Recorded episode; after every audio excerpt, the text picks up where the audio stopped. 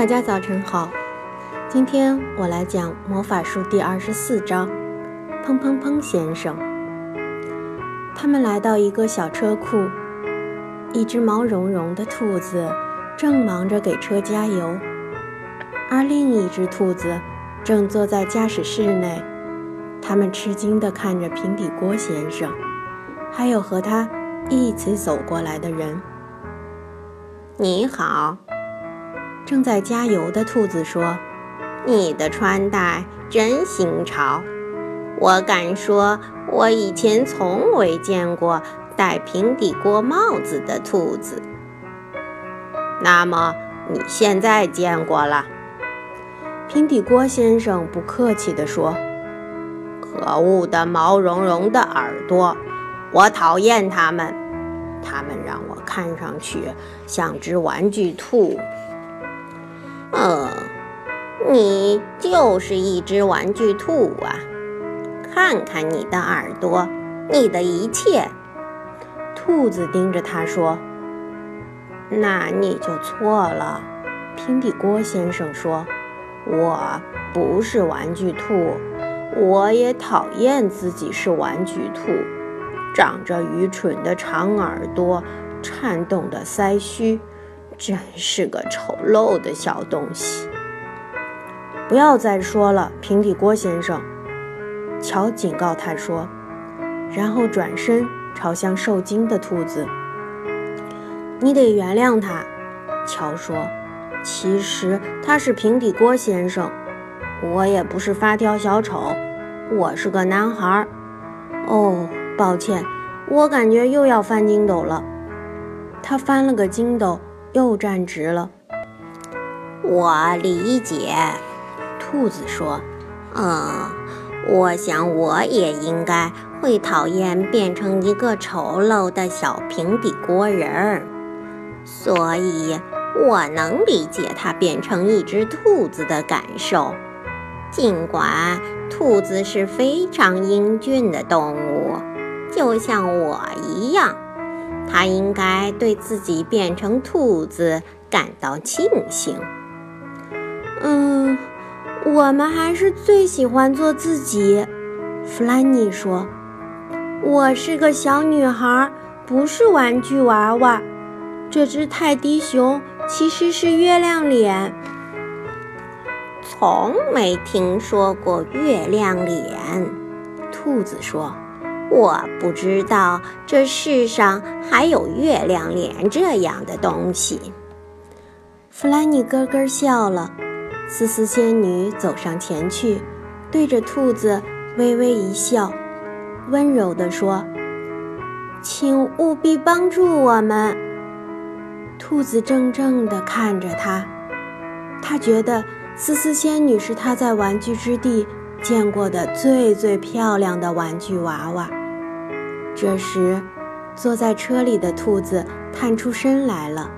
“我们当然会帮你们。”他说，“你们需要我们做什么？”“我们真希望这一切通通消失。”丝丝仙女用玩具娃娃的甜美嗓音高声说，“你们知不知道，如何才能让我们做回原来的自己？”两只兔子对视了一下，难。一只兔子说：“很难。”另一只说：“制造咒语的老人怎么样？就是砰砰砰先生。”第一只兔子说：“如果他心情好，说不定可以帮帮他们。”是的，可是如果他心情不好，他会把你们这些人变成更糟的东西。另一只兔子说：“那我们还是不去找他了。”乔急忙说：“又翻了个筋斗。”我们可以在开口之前看看他心情是好是坏。”兔子说。我可以开车带你们去，如果你们能都挤进车里的话。那么我们试试。”月亮脸说：“他的泰迪熊的小圆脸看上去忧心忡忡的。”开车的兔子叫思思仙女坐在它旁边，他觉得她相当美丽和可爱。我保证，如果你请砰砰砰先生帮忙，他会立刻答应的。他说：“我从来没见过像你这么漂亮的玩具娃娃。”你也是一只非常英俊的兔子，思思仙女说。这句话让兔子很开心。所有人竟然奇迹般的都挤进了车里，大家向车库里的兔子友好的挥手道别，然后出发了。我感觉又要翻筋斗了，乔突然说：“很抱歉，请停车。”我得出去翻筋斗。你真是一个麻烦的家伙，兔子司机说。你能翻十二个筋斗，然后平静一段时间吗？我尽量。可怜的乔说。他出去一气儿翻了九个筋斗，确定没有再想翻筋斗的感觉了，才又回到车里。我真希望你不要穿这么多锅盆和水壶，乔对平底锅先生说：“能拿开那个水壶吗？它的把手撞到我了。”我的水壶才没有发臭呢。平底锅先生说：“把手，我说的是把手，不是发臭。”乔生气地说：“现在另一个东西撞到我了。”一个锅盆儿，我没有果盘儿。平底锅先生又听错了。你知道我没有，你就是在捣乱，喋喋不休地说发臭和果盘儿。我说的是发臭和飞盘。乔控制不住的大叫：“不，我不是说飞盘，我是说，我是说。”发臭和果盘儿，弗兰尼大笑着说：“安静点儿，两位，亲爱的平底锅先生，请你听清楚，他是说把手和锅盆儿。看，他们正在撞他呢。那他怎么不早说啊？”平底锅先生说着，挪开了水壶和锅盆儿。可是，他们又撞上了月亮脸。天哪，月亮脸，你又在咆哮什么？月亮脸转过他泰迪熊的脸，面向平底锅先生说：“你太无理了。”“不，我有理。”平底锅先生说，他的听力在汽车和锅盆刺耳的噪音中又出毛病了。我虽然变成了一只兔子，但我还是很讲道理的。停！驾驶汽车的兔子说：“你们说的话简直就像疯话。如果再听下去，我就要撞车了。让我和这个亲爱的玩具娃娃思思说会儿话吧。”除了思思仙女和玩具兔，没人再说话了。车继续行驶着。乔又想出去翻筋斗了。能停车吗？他抱歉地说。天哪，我们开过了砰砰砰先生的家。兔子说着，猛一刹车，平底锅。从平底锅先生的头上掉下来，滚到路边。好，你下去翻几个筋斗，我正好把车掉头。兔子说：“乔翻了大约十个筋斗。”这时，玩具兔把车掉过头来，然后他们往回开，寻找砰砰砰先生的家。不要和思思仙女说话了，不然你又该错过砰砰砰先生的家了。弗兰妮恳求道。这一次，兔子不再说话，而是睁大眼睛寻找砰砰砰先生的房子。找到后，又一次急刹车。哦，我的另一个锅盆又掉了。平底锅先生痛苦地说：“你一定要突然刹车吗？”没人搭理他，大家。都盯着一个出现在青草山坡上的好玩的小门儿，门上有几个加粗的黑字：“砰，砰，砰，敲七次。”思思仙女，你去敲门吧。”弗兰妮说，“你是最可爱、最漂亮的玩具娃娃，或许砰砰砰先生看见你，心情就会好了。”好的，我去敲门。”思思仙女勇敢地说，尽管她非常害怕。她走出汽车，来到小门边，她抓住门环，敲了七次，砰，砰，砰，砰，砰，砰，砰，里面传出一个大嗓门的声音。别敲了，别敲了，敲一次够了。天哪，他心情不好。兔子叫道：“快回来，思思仙女，我们开车走吧。”我走不了啊！思思仙女尖叫，门环卡住了我的手，手拽不下来。乔马上跳出车来，过去帮他。思思仙女说的没错，门环紧紧地卡住了她的手，无法松开。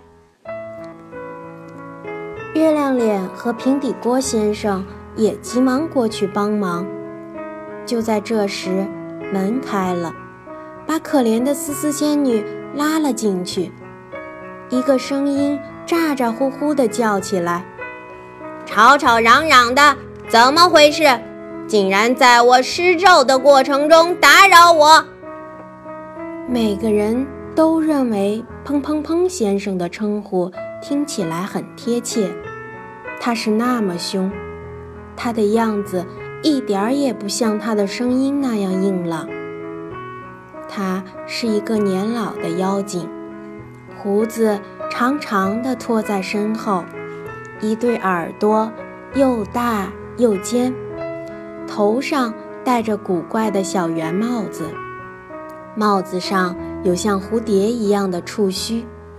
他的眼睛像草一样绿得发亮。他对着所有人皱了皱眉。